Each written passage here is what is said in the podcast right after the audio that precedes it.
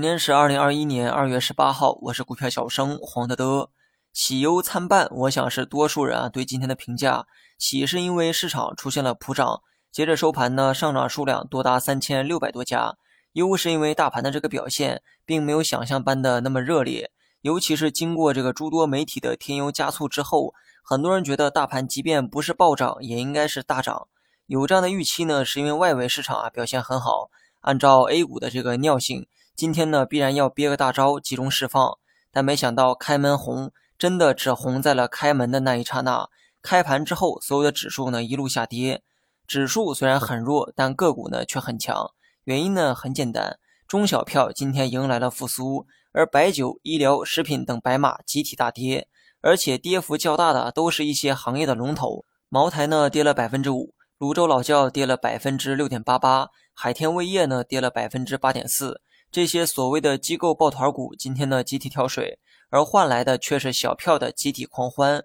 白酒等抱团股啊，越来越像避险品种哈。避险品种就像乱世里的英雄，当市场都有大涨预期的时候，资金呢反倒会从中外溢出来，因为他们的避险属性正在变弱。而当市场再次面临分化动荡的时候，资金呢又会抱团白酒等板块。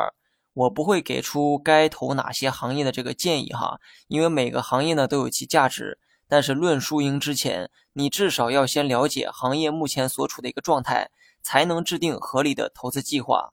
废话呢，先说到这儿哈。最后说一下大盘指数，虽然说弱了一点，但个股的表现呢的确很强，所以你也没必要看着大阴线恐惧风险。